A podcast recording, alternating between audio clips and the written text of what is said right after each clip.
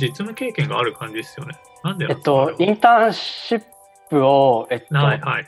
そうですね、三それぞれ3ヶ月だけのインターンシップを3つやってきてまして、なるほど、なるほどそ。れを、はい、やってきたっていうのが、ああ。まあ、半分ちょっとそうですね、はったりというか、いやいや。まあ、やってきましたよってだけなんですけど、まあ、記事と書かせていただいて、はい、それはすごいですね。そんな感じです。マレーシアにもいたんですね。そうなんですよ、あの、去年のはいはい9月から12月まで、はいはい。あの、クアラルンプールにいまして、ああ、なるほど。それでえーそうなんです、そうなんです。はいはい。いいとこですよね。いや、もう本当に、と東南アジアのメディアに興味があって、実は、それで働いてみようと思って、はいはい、ちょっとはい。ご縁があって働かせていただいたっていうなるほど。はいはい。そうなんですね。あ、はい。はい私もちょっとだけ自己紹介すると、はいはい。えっ、と、そうです。大学出てすぐそのインドネシアのジャカルタ新聞ってとこにえましえて、ジャカルタに、ええそうですね、行って、そこはなんか毎日新聞のひ人が、ジャカルタ支局長やってた人がそのまま作ったみたいな感あ、じで、そうなんですか。ええまあまあ日本の新聞社っぽいですね。ええここで5年やって、そう、はい。当時はその政治とか経済とかですかね、まあ、オール、じ ゃほぼその両、2つのジャンル全部やってたんですね。え、すごいですね。一応そうっす。あの、あの日本語で国際的なスクープ書いたりしたんですけど、全然、それですぐ書いたんですか？あの、はい、政府が石油を輸出するのに補助金、輸入か、ごめんなさい、輸入に補助金をつけてて、はい。まあ、それを猫ばばしてたんですけど、え、結構なスクープです、それ。そうですね、まあ、報道されたんですか？すごいでね。そうですすね。ただ、日本語で、その数、1万人くらいしか読んでなかったんで、ああ、まあ、その後、でも、はい、はい英字誌とか、あおおりますよね、それを。はい、現地誌がでの方が、まあ、全然話題になってたって感じでしたね。いやー、すごいですね。そうですね。そう2000、なな何年ですかって、えっと、そうで2005年から2010年くらい。2005年から、はい、えはい。ー、すごい。そうですね。5年やってましたね。5年間働いてたんですね、インドネシアで。はい、やってましたね。もう普通にインドインドネシア人化してて、えー、もう、ひげ生やして、なんですかね。あの、はいははい、もう、あの、イスラム服に近い服みたいな。マジですか？そうですえー、ね。はい。ちょっと今はもう日本仕様にしてなんですけど。あれですね、須田監督ですよね。あ、はいはい、そうです。そうです、そうです。はいマレー語とちょっと多分同じ系統うんほぼ、まあまあ一緒ですね、今のこと。はいマレーア人とも喋れる感じかな。ですよね。あ、すごいな取材とかも本当にもう、はい。そっちの言語で、ね。インドネシア語でやってましたよ。えー、はい。じゃあ、そインドネシア語を大学で学ばれてたとかではなくて向、こう行っていきなり勉強して、新卒だったんですよね。新はい、卒で全然インドネシアは関係なかったですね。えー、すすごい。まあ、でもまあ環境があったらね、ですできるようになりますよね。小宮さんは多分英語を全然喋るわけだし。英語ははい、そうですねう。ん、マレーシアもほとんど英語じゃないですか、わりかし。はい。経営だったら。ら うん。あよかったんですけど、多分インドネシア行ったらそのこと全対できなないいんで、僕はないです。ね。そう 英語喋んない一回ジャカルタに行ったんですけど、あはい、はいはい通じないなっていう。うん。それ以外のとこは結構同じようなとこも多いなって思ったところで、やっぱり言語が全然違うなっていうのがすごい印象に残ったんで。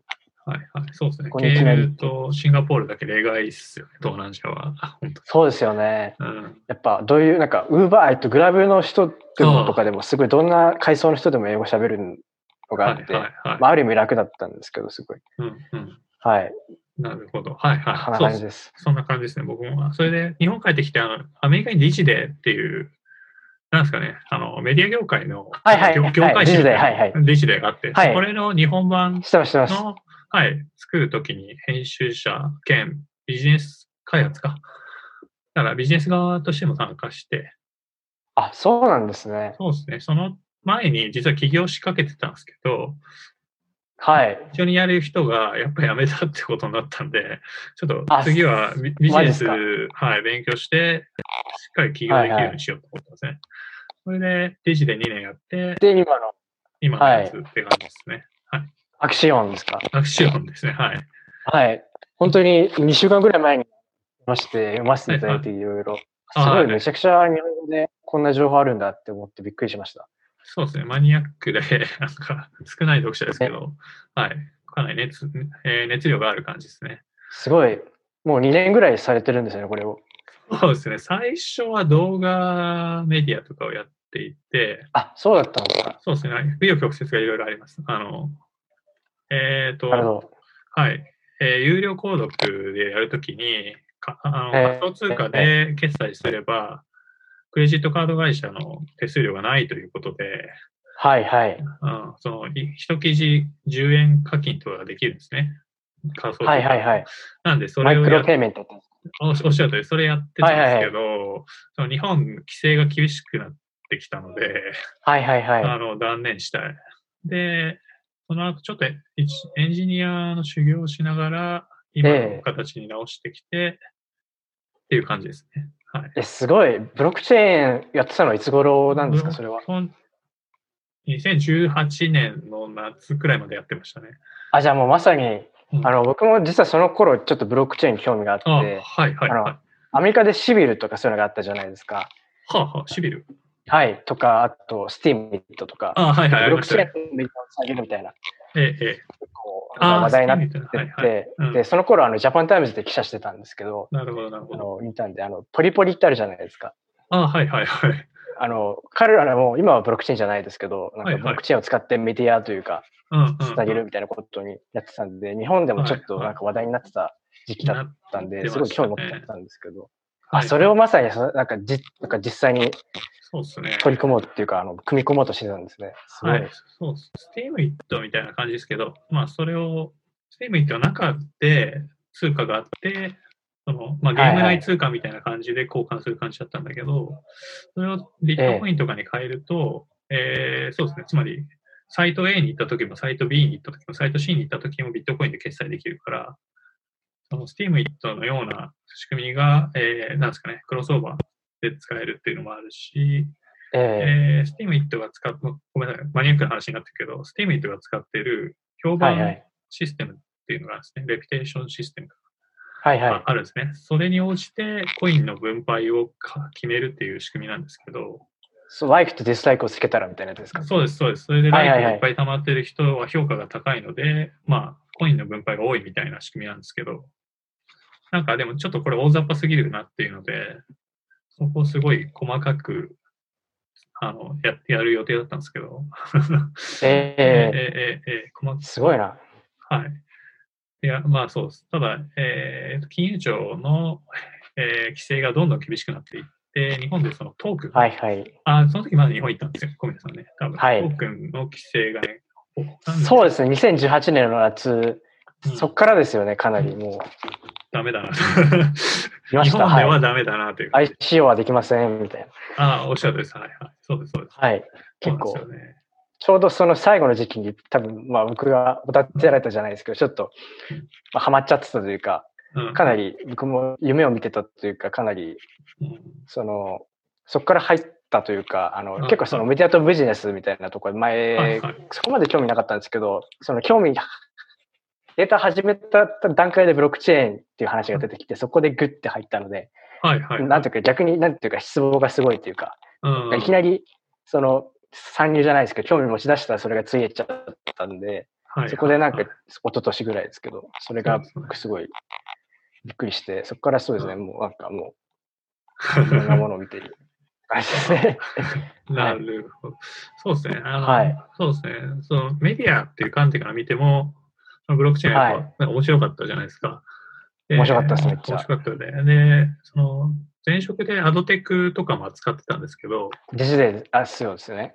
アドテクの世界って、Google、Facebook、Amazon が超河川状況なんですね、今。はいはい。はいはい。で、持ってるトラ全世界での6割とかですもんね。そうですね。で、残りの部分も中国のテンセント、アリババで かなり取って、まあ本当につでかい会社がもっと強くなれる環境なんですね。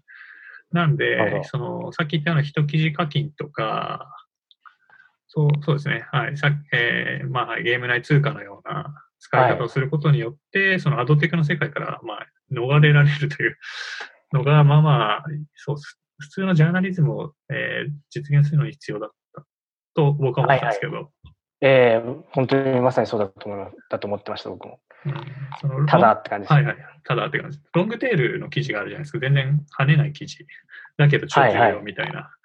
で、はい現現状のアドテクはそこを全然評価しないですね。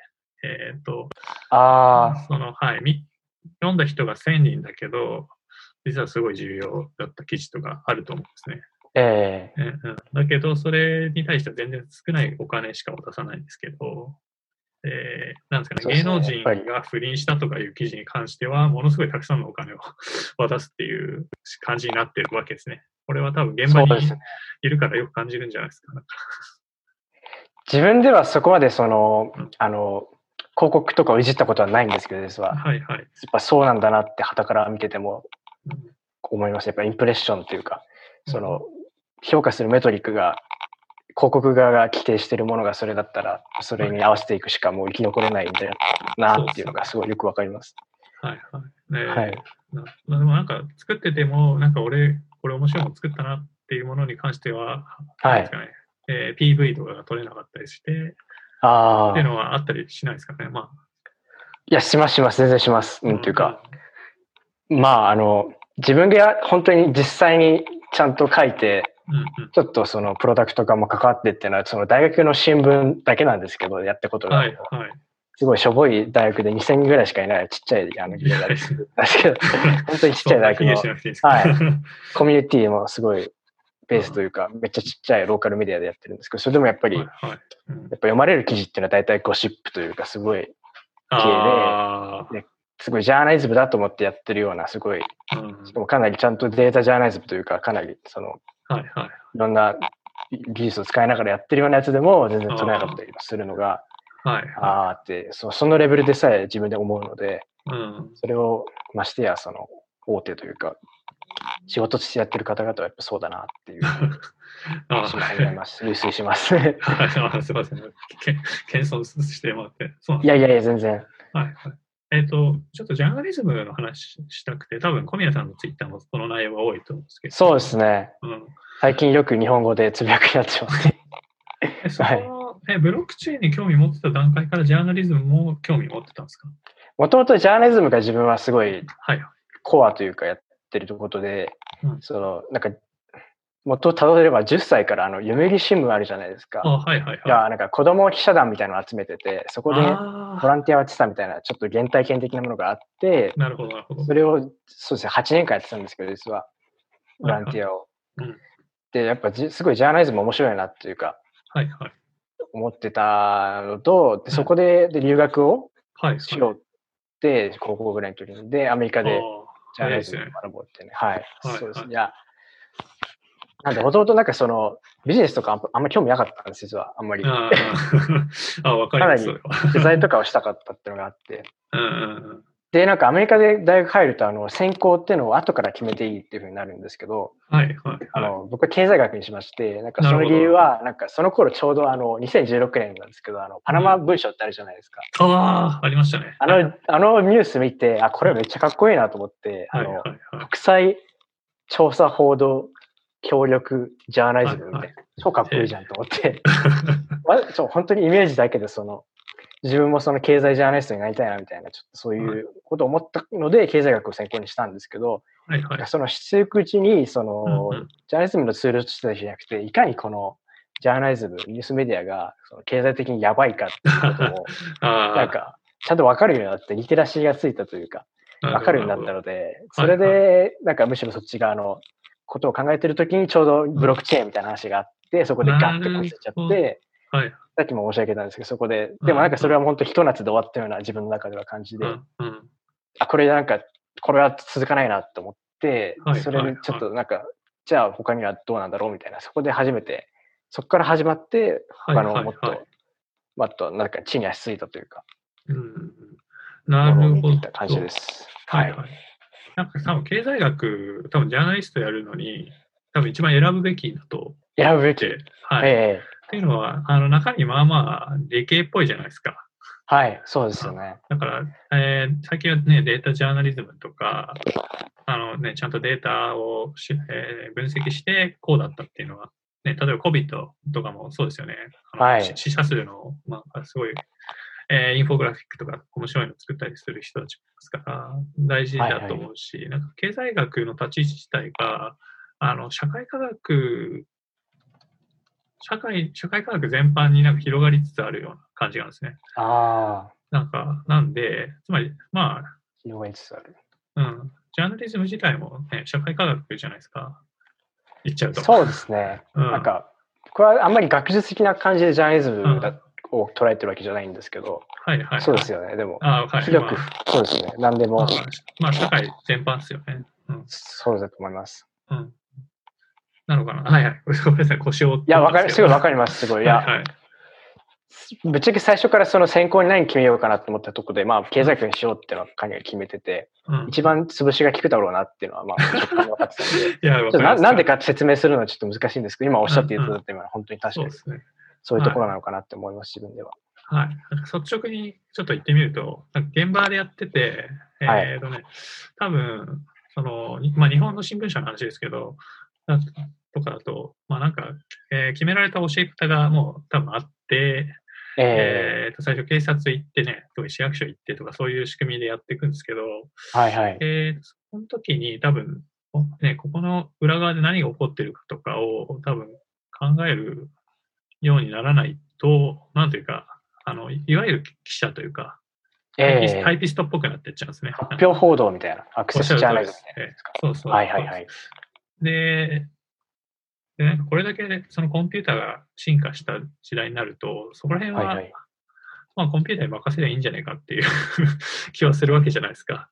確かにそうですよね。うん JX さんとか今やってますもんね。あの、あはいはい。やってますね。めちゃめちゃ速報ですよね。えそうー、勝てないですね、あれは。絶対に人間じゃ。勝てないですね。そうそうですね、多分。今、JX さんはあれを人間の言語にしてるじゃないですか。はいはい。多分未来って、つまりコンピューターが情報出したら、そのば0と1の世界あるじゃないですか。あれはいはい。のまま今度 AI が受け取って、で消費者の前で人間の言葉にするみたいな。そうですね。そういうことですもんね。そうそう、そうはいいうことが起きるんですね。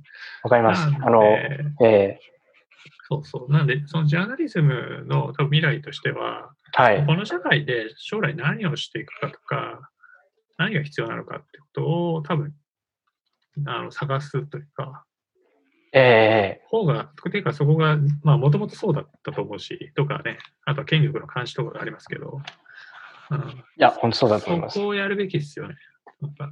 人間的なところですよね、すごい。そう。でやっぱね、将来どうするかは人間が決めることだし、えー、うんうん。まあ、そう、そうなんですよね。まあ、えっとね、最近ポピュリズムとかすがひどい感じだと思うんで、はいはい。特に、まあ、あの、役割が重要になってるかなって思います。はい。その、今おっしゃってたような、その、人間が発した言葉を AI が読み取って人間にっていう話だったんですけど、あはいはい。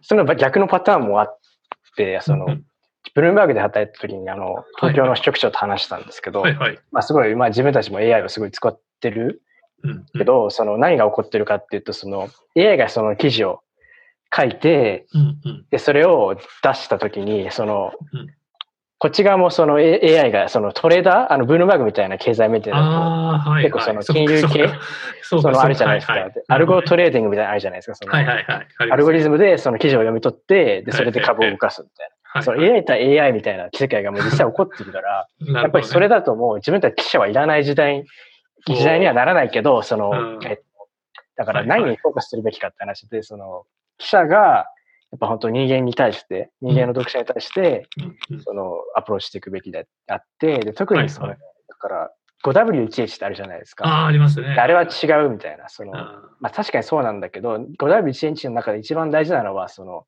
why とか how であって、ーはいはい。あとは、なんか、now what とか、so うん why みたいな。うんうん。その、だからどうしてそうなのはいかみたいな、背景のとことか、これからどうするかみたいな、その、うんインサイトというか、ここから何をするべきかみたいな、そこをジャーナリズムがもっとフォーカスすべきなんだって、その、日本の支局長の方は言ってて、いまさに今おっしゃったことと、うん表明するなと思いました。ああ、いや、それが その最前線ですよね、金融は。そうですね。ね金融はもうなんか、はいはい。どんどんもう、そういう世界になっていくのかなっていう。うんそう自分としても全然はい金融業界をずっとやりたいわけでは全くないんですけど、うん。たまたますごい、すごい、まあ、言っちゃえば、あの、働かせてくる場所があったので、はいはいはい。あんまり日本でそのジャーナリズムでインターンシップってやらないじゃないですか。やらないですね。なので、数少ない中で、まあ自分は英語も使えるっていうのが一つあったので、ツールとしてたまたまできたんですけど、はい。でもやっぱその、究極的にはもっとそうですね、ひどい社会全体のジャーナリズムみたいなことを取り組めていきたいなって思ってます。はいはい。いや、そうですよね。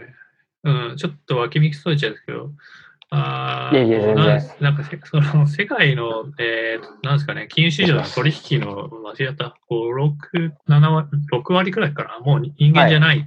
あ、7そうなんですか？うん、コンピューターらしくて。知らなかったです。でもねそのツイッターが出始めたくらい、2009年とか10年くらいの段階ですでに、そのツイッターにバーって出るのを分析して、売買を決めるみたいな、えええーっと、そういうソフトウェアが出てきていって、多分今はかなりやばいとこまで来てますね、多分。それが10年前だったわけですもんね。そうですね。それを考えるとええはいはい。そうです。あの、えっ、とね、ディープラーニングのやり方の一つに、バートってやつがあるんですね。あバート？とか、まあ、いろいろあるんですけど、はいはいバート。ももう最新じゃなくなってるんだけど、まあ、とりあえずバートが、えー、なんだろう、そのエエポエポックメイキングのやつで、それは、あの、最近 Google 翻訳とかがかなり、えー向上したじゃないですか。はいはいはい。あれの裏側がバートで、お検索もバート使ってかなり向上してるんですね、状況が。ええそれで、つまり、かなり機械が人間の言葉を読むレベルが上がってきちゃきてるんですね。さあ、らさらに。自然、自然言語処理。自然言語処理調べてました。BERT ですね、バートって。そうです、そうです。あああ、ええ知らなかったです。そうです。とか、なんか、あの、と 東大のなんか、えー試験を解く東大ロボみたいなのがあるんですけど、はいはい。それも多分ここら辺の最新の自然言語処理を入れたら、正答率が人間を超えたとか いう感じなので、そうなんですね。だから、はいえーとそれこそブルームバーグとか、まあ、ニューヨーク・タイムズの東京支局長の人とかが常に多分どの人も批判してるんですけど、はい。日本のジャーナリストはタイタイピストだっていう、タイピストだと。うんまあ言う言うじゃない。多分よく聞くと思うんですけど、あの、はい。政府のブリ,、えーね、ブリーフィングとか行くと、大体四角い部屋に何十人が集まってて、そうですよね。そう、すあれ、まあまあ、初めて行った時ちょっと、こね、ちょっとショックを受けたんですけど。わかりますわかります。はい。今でも本当にあの、うんネットで中継とかしてるじゃないですか。はい、はい。でも見てってもうこうですもんね。そうですね。お音が響いてるみたいな。響いていて、ね、であれでだから本本社のね、デスクが、まあ、考えるという仕組みなんですけど、よくわかんないですよね。よくわかんなくて。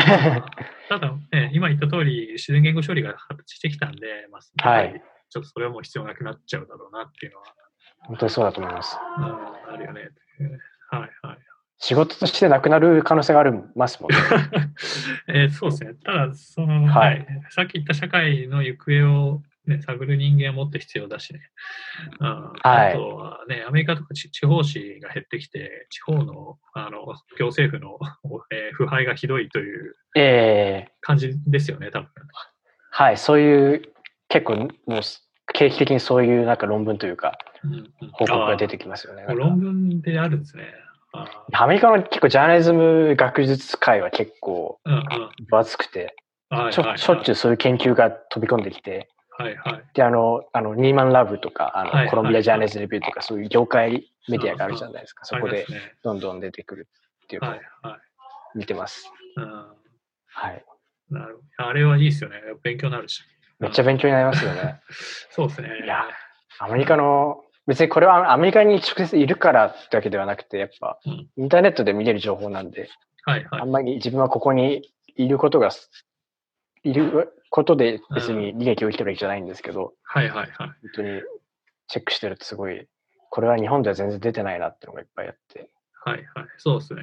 はい。はい。うん、まあでも多分アメリカにいて、ちゃんと多分空気吸ってるっていうのかなりでかいですよね。だどうなんですかねサイトに行こうとするし、やっぱり、まあ、そうかもしれないですね。うんある意味は。はい。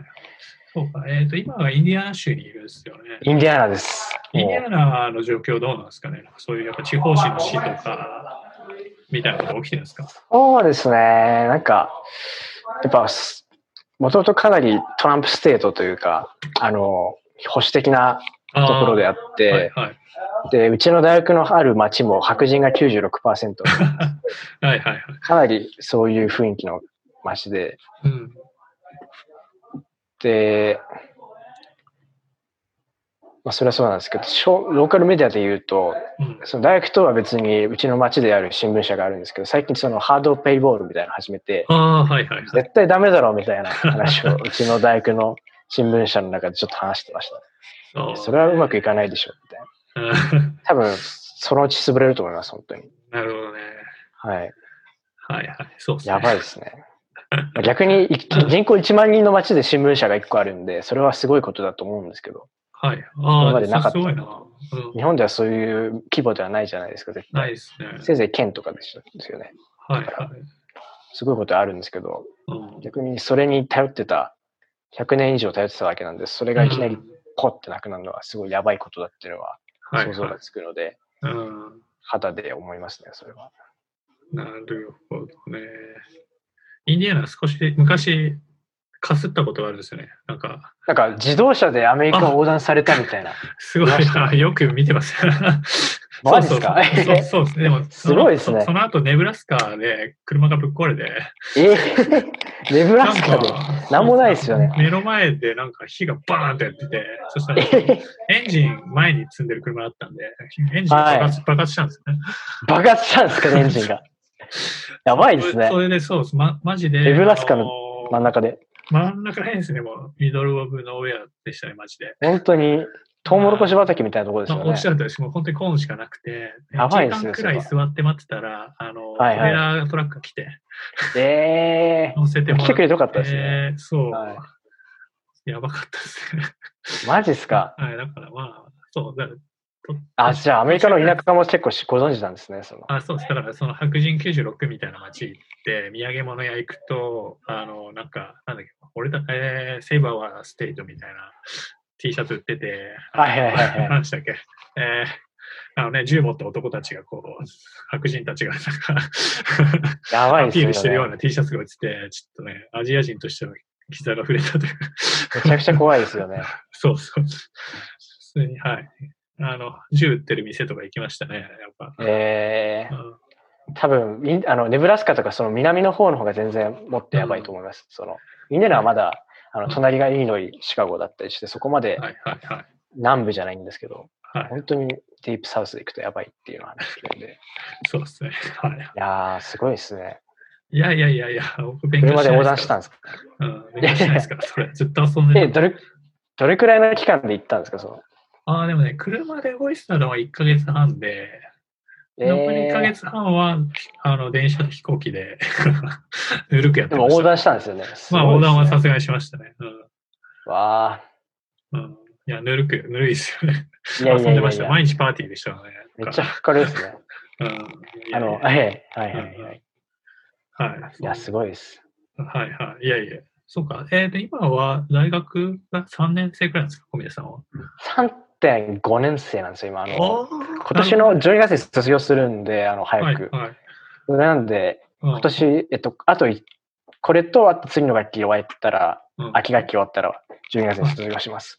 はいはい。ああ、で、卒論をみたいなの書くんですか？一応、うん。まあ、形だけですけどね、書きます。はいはい。えー、なるほど。そうかね。はいはいはい。えー、で、そうか、今、ジャーナリスト学科で、そうか、いろいろ訓練を受けてる。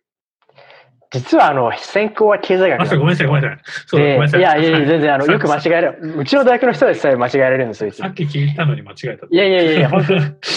ええ 全然、なんかもう、浸透してないんですけど、実はうちの大学、ジャーナリズム学部みたいなのなくて、はいはいはい。ちっちゃい大学なんで、はいはい。でそれは、そうですね、システムとしてないだけで、授業はあるんでいいんですけど、うんうん。あの、リベラーツスクールっていうちっちゃい大学なんで、はいはい。なので、うん、はい。なるほど。あとは、はい個人的にというか、あとインターンシップだったりとか、大学の新聞でやったりとかでやってる感じですね。なるほど。これからはどう、どう、やっぱジャーナリストで行くといういやもう、すごいもうなんか、全然プランも何もっていう感じだったんですけど、で、うん特に今コロナでどうなるかわからないって感じですけど、うん、とりあえずこの夏は、えっはいはい。と、ニューヨークのうんうん。ダウジョーンズってあるじゃないですか。ああ、はいはい。の、あの、ちっちゃいパブリケーションがあるんですけど、そこで働くことになって、ええ、ええ、えそれはまあニューヨークだったんで、どうなるかやちょっと先生教育だったんですけど、え。はいはい。なんかリモートになるって言われて、あまあ、ひとまず良かったんですけど、まあ、リモートでインターンシップとかやったことないんで、ジャーナリズムで。それはそれどうなんだろうみたいな感じですけど、とりあえず、はい、アメリカで働くことになります、今年の夏は。なるほど、なるほど。はい。あ、それでインターンで卒業までやるって感じなんですね。えっとうん、3ヶ月だけですね。サマーインターンなんで、実は、卒業する前に大学もう一回帰ってきます。はいはい。なるほど、なるほもしかしたらここでずっとやるかもしれないですけど、ど。うん。は電話引いて、いはい。もうひたすら この状況ではいはインタビューとかするっていう感じかもしれないです。い。なるほど、なるほど。はいはい。わかりました。そうか。なんかアメリカのそのジャーナリズムの動向をぜひ教えていただきたいんですけいや、本当にど。うん。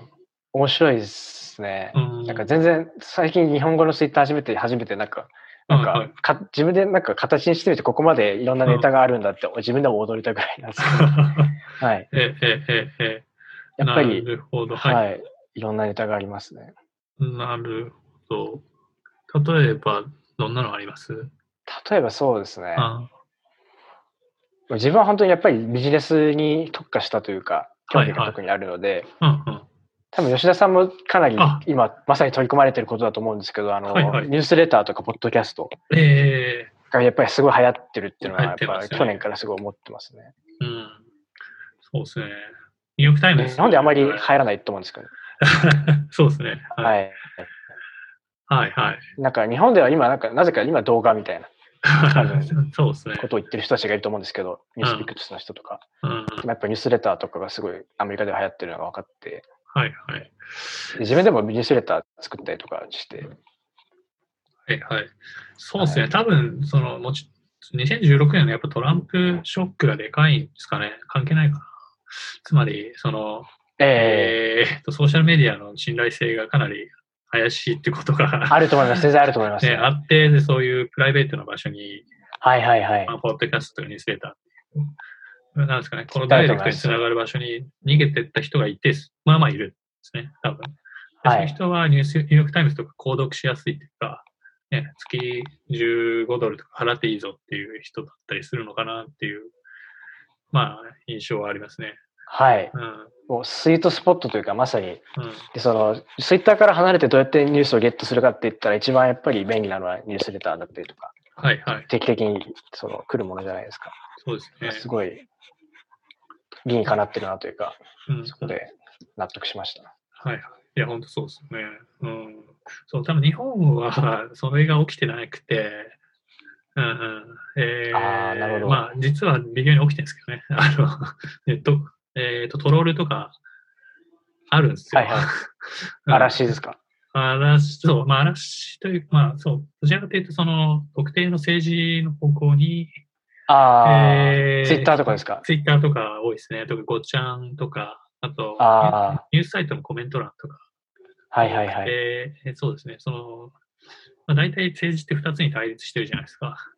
うん、それを片方の方に持っていく、えー方向のネット工作、まあ、日本だとネット工作とか言うけど、まあ、実はまあまああるんですよ。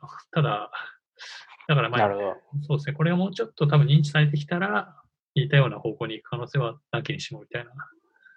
うんそうですよね。なんか本当に確かにそうだと思います。うんディスインフォメーションとかそういうやつですね。あそういうやつですね。はい。はいはいはいはいはいはい。そうなんですね。はい、もう、そうそう、それこそその、えー誤情報ですね。で誤情報があるような世界では、極性化ですか、そのえー、と右と左にバツッと割れていくっていううん。のが、ね、促進されるっていう、まあ、論文とか出てるんですね。あ、見たかもしれないです。はい。はいはい。そう、なんか多分、ちょっとこのジャーナリズム方面に違う勢力が入ってきてて、それが、あの、えー計算、計算社会科学、 computational、コミュレ science。あ computa あいや computational social science っていう、あ、えそうそうです。 social science が、ちょっと、えーあの、ネットワーク科学とか、わかります？ー、はいはい。なんか昔流行った。そういう、なんていうか、でかい大学とそういう学学科があるのがわかります。はいはいはい。そことコンピュータサイエンスが合体してきたのがあええって、っていうのもね、Twitter、Facebook があるんで、か調べ放題じゃないですか。はいはいはい。でそこの人たちが特にあのフェイクニュース騒動の後は、えーはい、そこの領域を調べてて、かなりその例えば嘘の方が本当のことよりあのソーシャルメディアで広まりやすいとか、ええうんまあ、いろんなことが分かってきてですね。わかりますよね。はいはい。あの、有名な、あの、こういうグラフですよね。あ、そうそうそう、ビヤーってやつですね。はいはい。あの、エコチェンバー。ー。そう、おっしゃるとりです。はいはい。そうです、そうです。エコーチェンバーとかフィルターバブルもかなり検証が、ここれはなんかね、物物理学とか、なんかそっち側から来た人間が、ええっ、とね、か解明し,、まあ、しした感じで、なんか人間の関心を無理やりそういうモデルに変えちゃうんですね。えうん。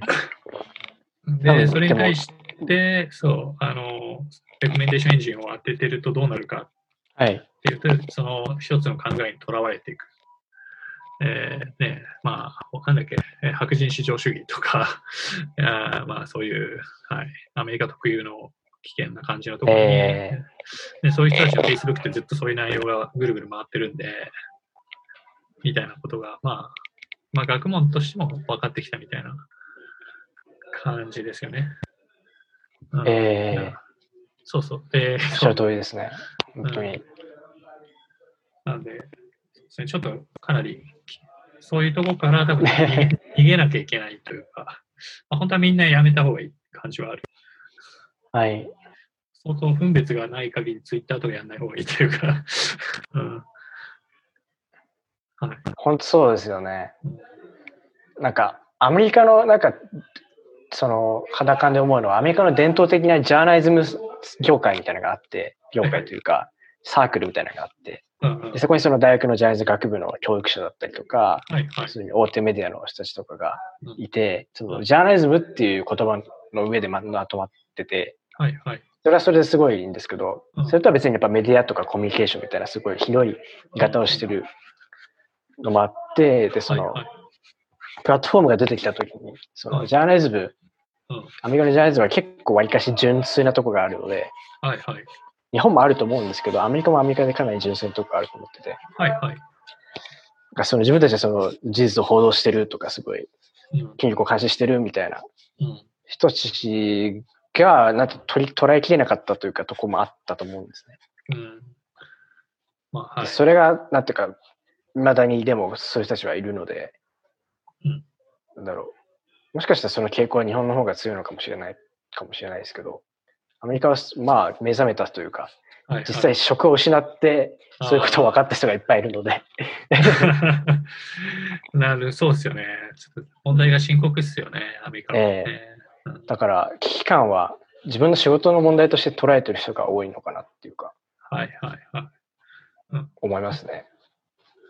うんそんな気がしなくもないです。はいはい。いやちょっとまとまらなかったですけど。いやいやいや、でも言ってることはわかります。あの、おそらくそうで、なんか、そのソーシャルメディアが全盛だった頃、まあ今も全盛ですけど、2000多分年代前半から中盤くらいは、ええ。多分すごいみんなね、みんな食い食らいつくようにやったし、その時って本当にそのジャーナリズム側の、えーまあ、立場が低くなってきたし、多分作れてる記事も、まあ、わかんない。私、試験ですけど、そのソーシャルメディアに合わせて、あの、コンテンツ作るっていうのが流行ってたじゃないですか。それこそバズえとか、マッシャブルとか、ある意味クイックベイトみたいな記事もありましたですね。はい。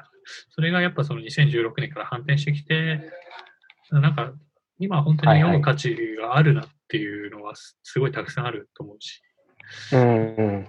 アメリカアメリカの、アメリカですね。アメリカの。アメリカですよね。うんはい。えそうですね。あの、多分日本とアメリカの違いは、その記者に対して、えー権限を渡してるし、責任があるし、その人の名前で書いてるじゃないですか。あ、それもそうですねう。ん、それがでかいですよね。まあ、日本バイラインがあるのでかいです。おっしゃるですから、ね、自分の名誉とかを、ね、失うわけにいかないですから、へえー飛ばし記事とかはやらないだろうし、ええまあ、そこですね、日本は、まあ、今、記名始まってますけど、やっぱり、えー読む側にもその決めを追いかけていくみたいな文化は薄いし、はいはいはい。うん、うんそうなんですよね。この人が言うから信頼できるみたいな世界観まだないので、はい。うん、そうです。本当それは思ってました。昨日なんかちょうどあの、ブルームバーグの先輩のなんかメンターみたいな人がいて、はいはい。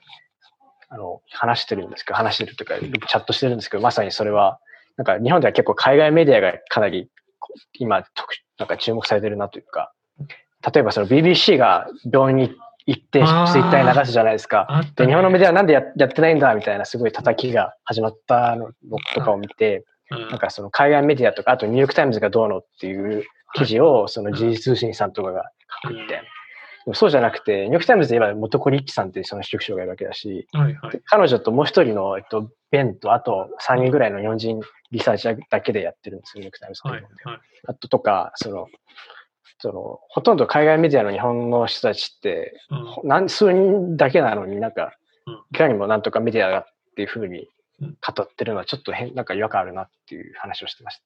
うん まあ逆にそれで個人攻撃になったら怖いんですけど、そのい、やいやいや。いやいや、でもそうおっしゃる通りですね。それを今、核心に迫った感じがあって、ええ そうだと思います日本の。新聞社はね、1000人とか、まあ、もっといるはいはいはいはい記。者をもっといますよ抱えてて、すごい階層、あその一社でね、数千人とかいるんで、でえか非常に階層化してますよね。だからあのさっき階層化しているタイうん、タイピストの人から始まって、それをデスクがさばいてとかもあるし、えはいはい。そうですね、その警察署でずっと張り込んでるやつがいて、でそれをから指示を与えるキャップっていう人がすね。キャップの上にまたデスクがいて、でええ 今度デスクの上に今度は本社のデスクがいてみたいな。複雑ですよね。そのつまりね、一人エースがいれば、その何今つないだ何人かの役割はもう終わりじゃないですか。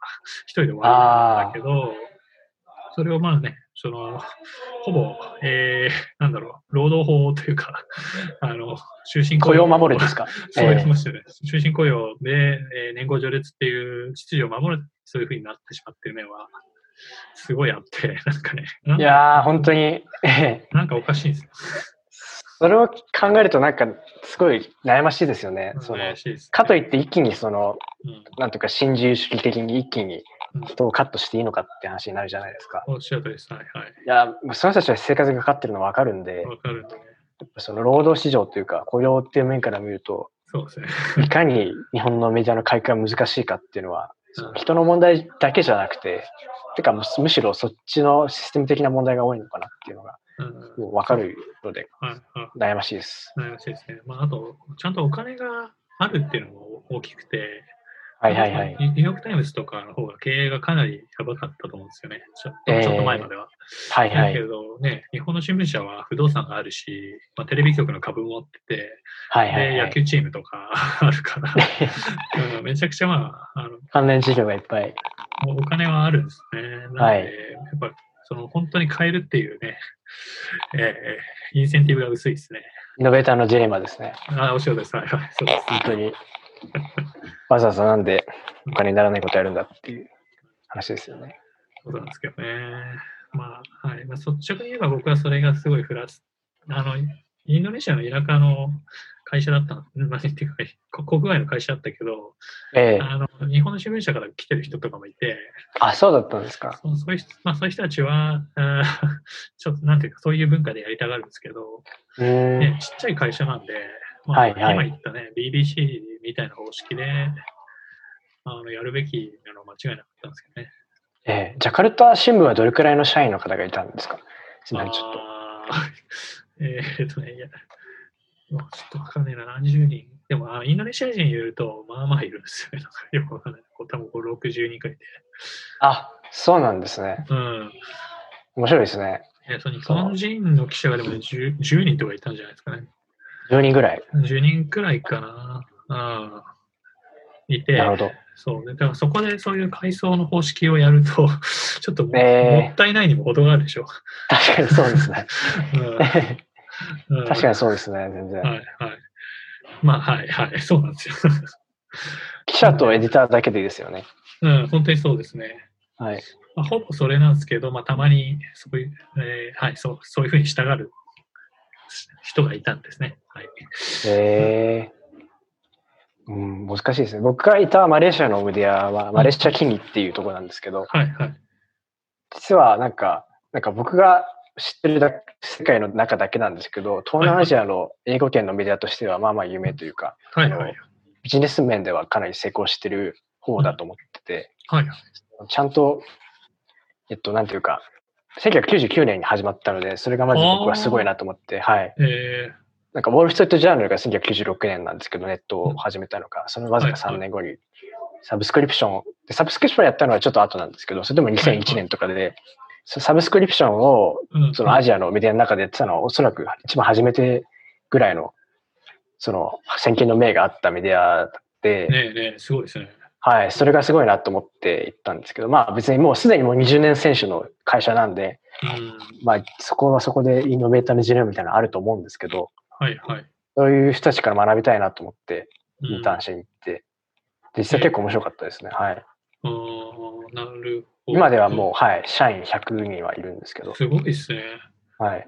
えーえーサブスクリプションと。え英語で、英語ですよね、英語のメディアで。えっと、4, 4言語やってるんですよ。ああ、はいはい。で、メインは実はんマレー語と英語、うん英語とマレー語がメインで、うんうん。英語はあのペイロールかけるんですけど、マレー語はかけてなくて、へえ、面白い。それだってことで、あの、みんなに読んでほしいみたいな。で、あとその 中国語？うん中国人お金持ってるじゃないですか。はいはい中国系は、マレーシアにはう。んうんまあ、インドネシアもそうだと思うんうんです。そうです。はい。あの、からお金を取るっていう。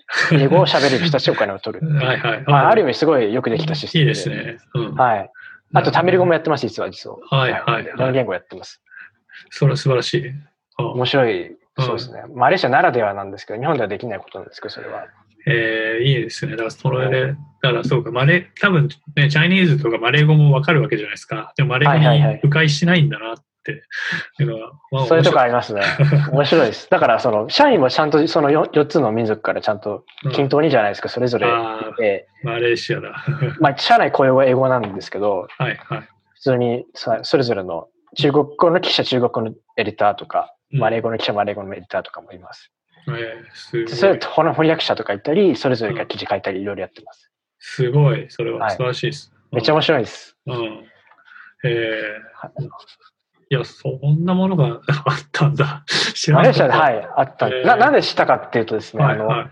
そもそも、えっと、なんで東南アジアのメディアに興味を持ってたかっていうと、あの、スプライスメディアっていう、なんかスプライスっていう、はあはあどう説明したらいいのかわかんないですけど、ご存知ですか？えっと、うんあのシンガポールのえっとメディアスタートハブみたいなのがあって、はあは SPLICE スプライスって名前なんですけど、あはいはいはいはい。とそれはなんか半分、3分の1シンクタンク、3分の1そのなんかスタートアップハブ、3分の1メディアみたいな感じで、うんうんうん。アジアのそのスタえっと、ジャーナリズムのスタートアップを先進行メディアを支援しようみたいな。はいことをやってる面白い人たちがいて、うん。で彼らがニュースレターをやってて、でそれを去年、ちょっとしから購読してて、すごい面白かったんで、はいはい。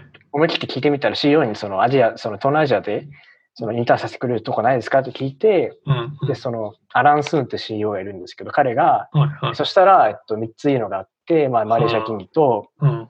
あとです、あの、香港のサウスチャイナモーニングポストは面白いよ。ああ、はいはい。もう一つなんかいいに、はい、あ、そう、面白いですね。あと日経、うん日経アジアンレビューって最近はい結構。エクスパンドしてるじゃないですか、バンコクに、うんうん。あのそうですねえっ。と、はい編集。局作って、そこの3つが面白いよって言ってくれて、で、その後の、でも、後者2つはダメだったんで、それでマレーシアに行くことになったっていうのがあって、でスプライスめっちゃ面白いです。ぜひはいはいチェ。ックしていただくと。はいはいはい。わかりました、わかりました。すごい自信が来てる。ええマジですか？大丈夫ですか？でも大大丈夫だと。はいはいあ大丈夫っぽい。はい。本なら大丈夫ですかなんか怖いんですけど。いや、大丈夫です。倒れてきたら。ちょっとやばそうだけど。えー、大丈夫です。はい。ええー、えー、わか？りましたはいはい、ごめんなさい。えー、そうですね。なるほどね。そうですね。日経アジアンレビューとか多分相当面白いですね。だから、あの、ちょうど僕がインドネシアはいはいはいにいる頃できて、あ、そうだったんですか。はいはい。やっぱりその東南アジアの経済規模がかなり、えー、なんだろうな。注目を浴びてた時期なんで。えうんー、2010年とかですか？そう、そうだった。ね、もうちょっと後ろだったんじゃないかな。なんか、多分、まあちょっと思い出せないですけど、はいはい。だしね、あの、かなりちゃんと現地の記者をしっかり雇ってやってるんですね。日本企業ってどうしても日本人だけでやりたがる傾向があるんですけど、あ うん、ちゃんちゃんとね、インターナショナルな構成になってるし、うんはいはいこのアジアの情報欲し欲しくて検索していくと、えーそうですね、あの日経や、えーえ？アジアンレビューに なることが多いですね。あ、ええはいはい最近すごい、ちょっとデザイン面でわかんないですけど、うんかなり記事の内容とすごい expand してるのがわかります。はいはい。うん。なるほどね。いや、そうなんですよね。うん、FT を買って、日経は。フィナンシャルタイムズを買って。あ、くっついてくるの ?FT に？えあそのえっと、フィナンシャルタイムズを買収したじゃないですか。あ、はい、あ、はい、はい。で、そのエディターをロンドンから連れてきて、うん、その東京とかバンコクに何人か配置してるらしいです。はい、はい、は校舎ということ。い。なるほど、なるほど。それがいいらしいです。ああ、なるほどね。はい、はい。聞きました。はいはい。うんうんそうですね。多分日経 FT か、ちょっとなんかいきなりビジネスの話になっちゃいますけど、日経 FT 全然買ってかなり、はいあの良かったと思うんですよね。いいですよね、めっちゃ。本当良くて、あのー、日経電子版とかのサブスク、デジタルサブスクリプションの展開とか、まあ、まあ、じわじわうまくいってるし、会社え自体も、あの、日本の新聞社の中では、しっかりした、あの、エンジニアリングチームもいるし、ー、一番しっかりしてますよね、多うんう分。ん、えっ、と、それを、あまあ、回すようなしっかりしたチームができているので、あーそうです。これ多分 FT 買わなかったらできなかっただろうし、うああ、ん、そうそう、なんか人間の交流をやってるらしいんです FT に、あの、エンジニアって、えー、はいはいはい話がついてるのでまあ、それ、まあまあでかいですね。うん。はい。やっぱそのうん、日本語メディアっていうか、その日本のメディアのはい。一番単目の上の単行部じゃないですけど、課題はやっぱり言語的なとこ大きいですもん。あーでかいですね。うん。はい。まあ、ある意味それがほ保護にはなって、ファイアウォールにはなってるかなと思うところもあるんですけど、そうですね。ファイアウォールになってる。はい。うんそうですね。ただ、多分ダウンサイド2つくらいあって、まあまあ、一つがまず、えー海外の情報に対して疎くなってますね。えー間違いないね世界のダイナミクスの中で、なんか日本だけ浮いてる感じの時はまあまああって、ええそれはその、それこそインドネシアとかマレーシアとかシンガポールと比較しても、なんか日本だけ知らないぞっていう状況は、はいはいはいはい気がしますと。あーあともう一つが、そうですね、今度外に出ていくときに日本語が壁になってるんですけど、ええうんで、ね、多分これってかもう解決可能かなと見てて、僕の会社も東南アジアとかインドとか進出していくような計画で、お、そうなんですかで。すけど、はいはい。まあ、一番最初に話したように、自然言語処理があのかなり良くなってるんで、ええ日本で日本人が日本語で作ったものが、えーインドネシアでインドネシア語で読めるみたいなのが、多分最初の段階の翻訳は、あの、はい、機械がやる、えーコンピューターがやるけど、で、えーその後の手直しみたいなのを人間がチェックしてっていうような仕組みを取れば、かなりスピーディーに、えー記事が交換されますよね。つまり、1はいはい言語で出して、ね10言語展開みたいなことが可能かなと思いますと。おおーそおそらくね。まあ、東南アジアマジで言語が断片化してて、はいはいはい。えーその一カ国ずつへの対応は非常に重要だと思うので、えーで、多分これって悪くなくて、あそこが全部英語圏だったら、それこそそのアメリカのメディアが来て、あの市場を取っちゃうような確かにそうですね。仕組みだと思うんですけど、はいま。あ、それがそういうふうになってるってことは、あのチャンスがあるなと思ってですね。まあ、はい、すご。はいそういう意味では今はすごい、めちゃくちゃチャンスのある時代か。うん、なってだと思いますよ。えあとは多分そんなに日本にこだわらないってことですかね。なんか、あーあの日本のメディアは、えはい。あーなんていうかな、その、えー省庁みたいな 性質がせまあ、性質があってですね、ええ日本の、ね、財務省の話を伝えるとか、そういう仕組みで、情報の7、8割が政府発なんですね。ああ、はいはい。まあそう、そうですね。それこそブルームバーグとかニューヨーク・タイムズの人が、まあ、常に批批判してる部分なんですけど、えうんうんうんえーとそまあ、そこが課題ですね。だから、多分それが、ね、世の中にあるいろんな情報を探してきて、もっと世の中を面白くするっていう、それをまあ、はい、そういうふうに変わっていければ、本当にチャンスはでかい、ええうん、と思います。だから、はいはい、面白いんじゃないですかね。うん。そうですよね。その言語の問題と、うん。あと地理的なというか、外に向かっていくべきみたいな。はい、はい。そうですね。はい。あと、もう一個やっぱ人かなって思うんですけど、あ、はい、はい。その、自分はなんかまうんあ、。なんだろう。やっぱその外に出ないとわからなこわからなかったことがいっぱいありますし、うん。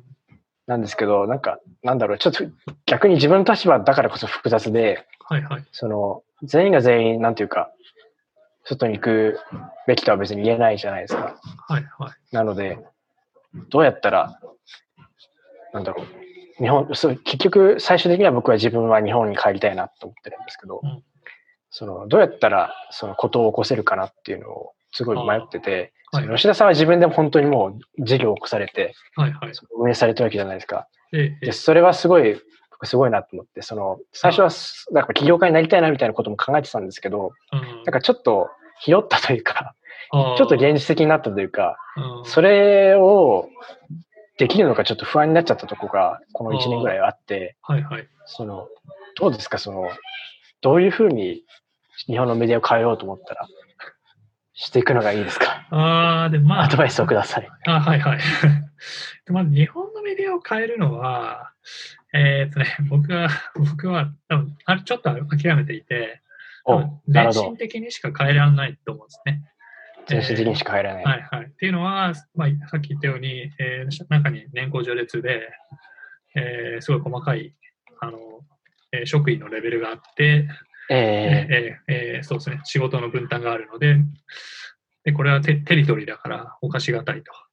えうん。うん、で、儲かってると、野球とかで。はいはい。まあなので、えーとまあ、やっぱスクラッチで会社作るしかないんじゃないかなというのが、なるほどまあ、やり方かなと思いますね。その今のメディアが役に立ってないかっていうと、そんなことはなくて、ぱり基礎的な情報をすごいやあのうん出してるし、それこそ地方紙とか、その全国紙の地方版の部分では、その地域に対して重要な情報をあの循環させてるんですね。はいはい。高齢者の人たちですね。うん、あのつまりスマートフォンとかにあまりついてこれてない人たちに対して重要な情報を渡してるんで、すごいそこは重要です。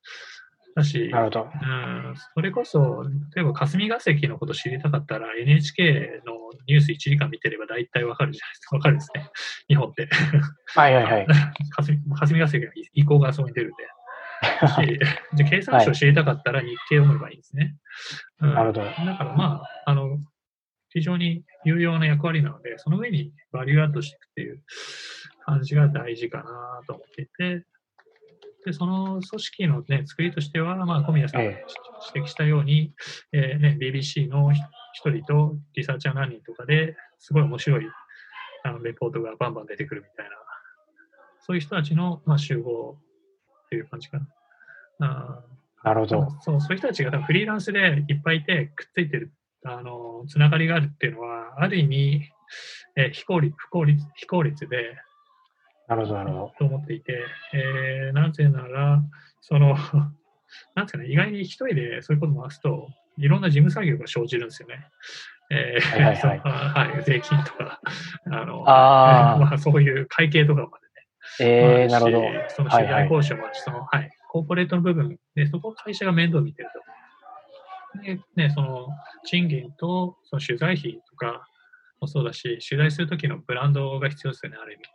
はいはいはい。そこら辺は会社側が今日提供するっていうのが、まあ、新まあ、ちょっと欧米型の新しい形に、まあ、移行していけばいいかなと。なるほど。うんじゃあ組織であることにメリットはあるということです。か？なり。えーそうだと思いますね。はい。ああの、やっぱ起業してみて思うのは、そのコーポレートの部分とですね、あの会計、財あー。務、財務、うんとかもそうだし、はい、経理、いろいろ、もろもろ、労務、うん。全部、基本的に吉田さんお一人でいらっしゃる。全部やってて、で、これってジャーナリストに向いてない仕事なんです、大体。俺の、僕の今までの経験上、なるほど。そういう。のに向いてるやついないなかったんで、なるほど。まあ、いいなそうじゃないですか。その分取材もできないって時間的な制約もできますし。出てくるんで、それバカバカしいんですよね。ああなるほと、まあ、一応オフィスみたいなのがあって、たまにあって、そこでこう議論したりしてるっていうのは、まあまあ、あの、旨味があるんですね、やっぱり。うんなるほど。そうそうですえね。えージャーナリストとか、まあ、記者同士で、俺のところではああだった、こうだったってやると、全体像見えてくるみたいなことあるし、うん。あとは、最近は、その、なんですかね、やっぱ何人かで、えー一つのテーマを扱うって多いじゃないですか。まあ、昔からはいはい。多いです。まあ、欧米系多いですけど、でも、あれを多分もっとしっかりやるべきで、うん、ビッグチームでってことですか？そうです、ええチームでビッグテーマで、ね、それこそ、なんか今、記者っぽい人が2人に、そのデータアナリストみたいな人が1人ついて、はいはい。こうね、データ上の分析があって、それをすごい定性的に調べたり、インタビューしまくって集めた情報で、えー、彩っていくってなると、多分すごいいい情報じゃないですか。めっちゃ面白いですよね、ああいうのそれが。もうそう、ああいうのを多分作るべき。だからやっぱ会社の方がメリットがでかいですね。なるほどうん。いろんな人材を囲ってというか、はい、雇って。そうです。え高品質コンテンツ作るとき、作りたいと思ってるんですね。そのね、ローエンドはあのコンピューターが作るんで、多分ね。ー、そうですよハイハね。イエンド作るときに、ね、それこそ Netflix 見てもそうだし、えー、Spotify 見て見てもそうですけど、ね、全部はい集団作業じゃないですか。はいはあーまあ、まあ、Netflix の制作なんてね、何千人単位で作るし、まあ、Spotify もアーティストで分割れてるけど、そのアーティストの作品作るときってめちゃくちゃな人間が動いてるんですよ。なんかサウンドエンジニアとかマス、タリングエンジニアとい。か、あ、そうなんですか。編曲家とか、そう。あの、ギターの音入れの人とかね、めちゃくちゃ人間がいるんです。だから、やっぱり、えうん、そう。クリレベルの高いクリエイティブ作るには、その協力が大事というか、うん、感じはありますね。ー、なるほど。はい。その、今一人じゃないですか、その、はいはい吉田さんの会社は。そうですね。その人を雇ったりとかはしないんですか？えっ、と、そうです。多分雇うんですけど、まあ、お金集めをどうしようかなって感じですね。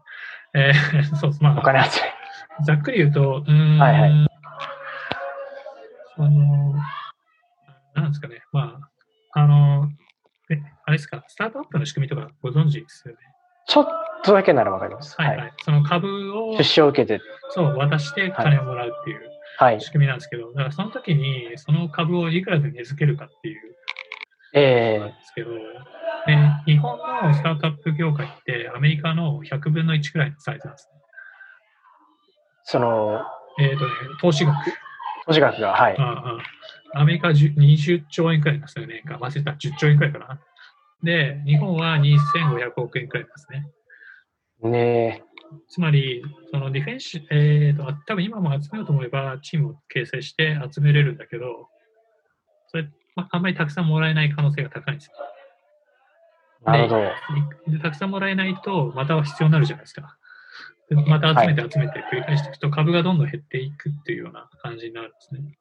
えー、なんで一人でまあじわじわ進めていて、あの、もう大金突っ込めるって状態にしてからお金を集めてチームをいきなり爆発的に増やすっていう戦い方にしようかなと見てるんです。なるほど。はい、まずはそのうん、資金を、ファンディングを、うんに注力されるという感じです。はいはい。そうですね。まあ、はい。まあ、その前にチームビルディングとかもあって、えー、うん、まあ、そう、そこも悩むところいろいろあって、僕エンジニアリングもある程度できるようになったんで、つまり、はい。アプリとかの開発から先に始めて、それで、えーね、その新聞社もあって、あの、ネットフリックスみたいな仕組みなんで、その新聞社が記事を提供して、で、その売り上げの7割は新聞社さんにあげますっていう仕組みなんですけど、あ、そうなんですか。そうですね。うん、だはい。プラットフォームにちょっと。と近いような。プラットフォームに近いですね。ただ、えっ、と、自分らで20%くらい作るという、あその、はい、あの、まあ、あ、なるほど、なるほど。はいはい、速攻記事とかはもうやりたくないですね。このあまあ、そうですよね。本当に、そういうのは共同通信とか、ロはいイターとか、まあ、ブルーバーグが買ってくればよくて、ええーそうじゃない、ね、深いものだけ自分らで作るという、そういう二段構成なんですね。ー、ちょっとニュースピックスとも似てる感じですかね。ニュースピックスはね、一応、スタデを持ってというか。そうまあ、ちょっと似てるんですけど、ニュースピックスはどちらかと雑誌に近いですね。有料購読してしてます？ああ、有料購してない、僕読やっぱしてないです、してないです。有料購読の部分は、ほぼ雑誌なんですね。1500 1000円、1200円か、1500円くらい払って、はい。えーっと、その有料記事が読める以上って感じなんで、確かに。あ雑誌なんですけど、うちはだから、例えば1500円払ったら、その外部記事も混ざってるし、あでその内部のプレミアムコンテンツも入っていてというような構成なんですね。あ、なるほど、なるほど。わはいはい。かりました。うんじゃあ本当に従来のメディアに近いような感じですか？その通信社から記事をもらってみたいな。はいはい、おっしゃるとりです。ただ、そう、通信社のところに普通に新聞社さんもあるし、出版社さんも入るし、って感じです。ソースはまた。くそうですね。今は経済、えーメディアという枠に入れてますけど、え別にその、あの、はい、えー別にその枠は取っ払っちゃっていいと思っていて、えなるほど。えーそうですね、あの、YouTube とかってレコメンデーションエンジン使ってるから、僕が見てる画面と小宮さんが見てる画面が圧倒的に違うじゃないですか。はい。うんつまりそういう仕組みになってれば、別にニュースって枠で、あの、記事がいっぱいあって、で、小宮さんが見たい記事はこれとこれとこれとこれとこれこれって言って見せてるっていう。で吉田さんが、吉田が見たいのはこれとこれとこれこれっていうふうになっていけば、別にそのジャンルにとらわれてる必要はあんまないです。なるほど。はいはい。ただその作る側も結構大変にならないですか？それはいろんなまあそそこもやっぱり、ジャンルを。えっ、と、あの、80%、20%で、うん、だから20%は自分らで作るけど、80%は、それこそ、なんだろう、スポーツだったら、ね、えーえー あの、まあ、某出版社さんの雑誌とかのウェブ版と話し合って、まあ、ええ。入れてもらえると。で、なそれをサブそれに対してサブスクリプションで1500円払われてたら7割の、まあ、1000円とか 1000, 1000ちょいは、分はあなた方に分配しますみたいな仕組みなんで、えまあ、その、はい、提供者側のパパブリッシャーに対しても、えーそう負荷がないですね。あんまり。っていうか、あのいい取引になってると。これはその既存の、えー他のニュースアプリと比較すると、もはい。う、もうとんでもない好条件です。あ、そうなんですか。もう、あの、他は、うん記事もらって、ほぼ小銭を渡すっていう。スマニューとかそういうやつですか。そうそう、そういうやつ。やつ名前出しちゃいましいや全然いいじゃないですか。た。これはこの前名前出したらすげえ抗議されたんで、えちょっとそうなんですか？あの、でも、別に大丈夫怖いですね。ええ聞いてないんでね、はい。はいはいはい。まあまあ、そうなんですよ。だから、そうすると、パブリッシャー側が、いや、背を反っていくじゃないですか。まあ、これの仕組みだったら、はい。えー、そういうプラットフォームってね、いろんな人が来るんで、まあそういう利点があるじゃないですか。ええまあユーザー側から一発で全部入れると。で、その利点で得た収益をちゃんと分配するんで、えーパブリッシャー側にも利点がある。はいはい。まあまあ、はい、そう、 Spotify と一緒なんですけど、まなるほど。あ、 Spotify の。あ、はい、あの、完全に Spotify の収益分配システムをパクってますね。をメディアでやろうとしてるってことですか？やろうとしてるんですよ。おー、すごい。そういうことです。えーはい。えっ、と、多分元の話が、すいません、ちょっといろいろお話しいただいて、いえいえ、え。参考になりました、本当に。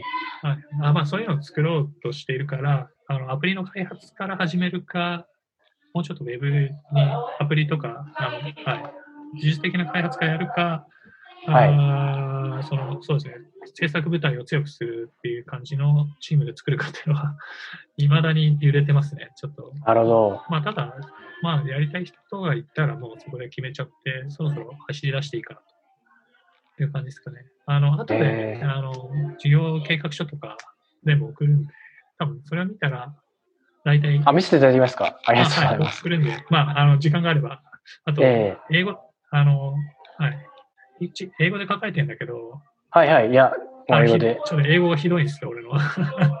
そこはあそうなんですか？ああの、はい。ちょひどい部分、まあ、後から読んで間違いとかまあまあ見つけて、いや、これ送っちまったのかって感じなんだけど。あの、まあまあ Grammarly ってあるじゃないですか。ああいう、あの、添削サービス使うといいんじゃないですか。無料ですよ、あれ。そうですよね。使えばよかった。 machine learning でそれこそ。はい。大学生御用達です。アメリカの。ね今度使うようですよ。ぜひぜひ。まあ、まあ、そんな感じで進めていく感じが。ええー、面白いですね、それは。そのお金を集めるための、えーとはい。基準の設定の仕方が、 product market fit って言って、はいはいはい。前読んでもらった記事に書いてあったと思うんですええ。はいはい。あれもね、ほぼもうその初期段階の PMF は達成している感じで、と思いますか？まあ、そう、だからもうお金、もう払ってもいい感じなんですけど、ええ。まあまあ、これを引き伸ばしていけば、ね、最初にもらえる金が増えてくるじゃないですか。うん、なるほど。まずはスケールというか、そうですね。準備をしてみたいな感じですか？はいはい、そうです、そうです。はい。なるほどはい、その東南アジアとかインドまでやりたいんで、株が減っていくと、ええその成長の余地が薄れていくんですよね。なるほど。そう、ピザ、ピザを配ってるような感じなんで、1回のピザでもらえる代金を増やせれば、その成長の速度が上がる感じ。でピザがあって、はい10枚にスライスして、はい。で、1個あたり2ドルくらいで売るのと、5ドルで売るのだと、ね、その合計でで手に入る金が違うのは分かりますよね。はい。はいはその、すピザがでかければというか、い。まあ、そうそうそうそう。パイがでかければというか。パイがでかければだし、でスタートアップで面白いのは、最初5ドルで売ると、まあ、事業が堅調な限りは、次10ドルで売れて、次なんか30ドルで売れるみたいな感じで、こうなんか指数関数的な、超指数関数的な伸びどんどんこううわーっとくるんで、明かしてしまう。していくというその最初の起点が低いと、低いところにゴールするんですね。なるほどう。ん、なんで、まあ、まあ、一応、恵まれてて、いいまだに自己資金だけでやってるんで、ええまあまあ、あの焦焦らないでいたずらに、い焦っていたずらに、えー資金集めしないで、えーかなり確証級まで持ってってから攻めようみたいなええ感じですでも。すごいですね。にそそれを思うと2ヶ月、2, 2年間、はいはい。そのずっと回されてるっていうのはすごいことですよね。そうですね。ちょっとまあ、はいはい。まあ、振り返ってみると、もうちょっとうまくやり方あったなとかありますけどね。いやー、その間、なんていうか、生活費を稼ぐみたいなことはできるんですか？ちょっとこういう会会社員時代に貯めてたのをずっと使ってた感じですね。あ、そうなんですね。あまあ、ちょっと確かにあのそ仕事仕事を受けてやったこともあるんですけど、えええーはい、まあでもそんなにでかくないですね。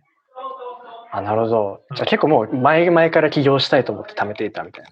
そそうですね、はいはい。すごいですもう2010年くらいから起業したので、ええじゃあもう5年以上もうずっと貯めていたというまあ感じですか？貯めてた。あ、ごめんなさい、2000 2013年か。まあまあ、そのくらいです。5年くらいは多分4年、4、5年、4年ぐらい。はいはい。ええすごい。はいはい。その自分もなんかその、僕もなんか何かやりたいと思ったら、それくらい長期でいかないといけないですね。そしたら。ああ、いや、わかんないですね。小宮さん若いんで、あのいや、そういうエンエンジェル投資家とか、そういうとこから調達して、なんか比較的小さめの EXIT をはい狙ってやるっていうのも、まあ、手ではありますね。それで一回 EXIT すると、なんていうか、次回以降がすごい楽にはなるんですけどね。はい。まあ、ここが難しいところですね。だから、その、自分がやりたいことと、今言ったスキームが マッチしてるかは、わかんないですけど。いや、そうですよね。まずはそのやりたいことが見つかればということですよね。そうですね。だから、EXIT も、だから3年くらいは、うまくいってて3年くらいかかるし、下手するともっと伸びてるし、えで売った後大体その、売った会社に半年から1年とかは、あーなんですかね、その、えー合併後、統合みたいなのためにいなきゃいけないんで、ー、え。まあまあロングタームではあるんですよ。ー、なるほど。その間、だからそれがいいのか、それとも、えーね、記者とか、まあ、他べあるいは別の仕事でスキルを貯めていくのがいいのかっていうのは、えー、はい。そうですよねうん。そうスタートアップっていうとすごい、なんていうか、短期決戦なイメージありますけど、そんなことないですよね。はい、はい、そうですね。はい VC の1回の、例えばそのラウンファンドも10年とかかかるじゃないですか。はい、はい。おっしゃるとりです。はい。5年、7年とかかかるって話を聞いたんですけど、そのあーそうですね。IPO を狙うならマークジェットまで。はい。もうな7は確定じゃない。そういうことですよね。うん、例えばさ30に始めても37歳までかかるみたいな。はい、IPO までやるなら、その事業売却ならやっぱもっと出口が早いです。ああ、それいやーはもう、ちょっとこの会社がこれ買いたいだろうっていうのを最初から見つけないと。見つけてやる感じ。当てていかないといけないです。なんだろうね、なんかそれってちょっと相当金が好きじゃないと、多分 やれ、そうやれですよねそう、ちょっと続かない気はして、僕はそれができないなとは思いましたね。うん難しいですよね。うんいやーありがとうございます。すごい、めちゃくちゃもうそういうことをやってる方が全然知らなかったので、うん、本当にためになります。そうですね。はい自分のメディアで事業を起こされてっていう。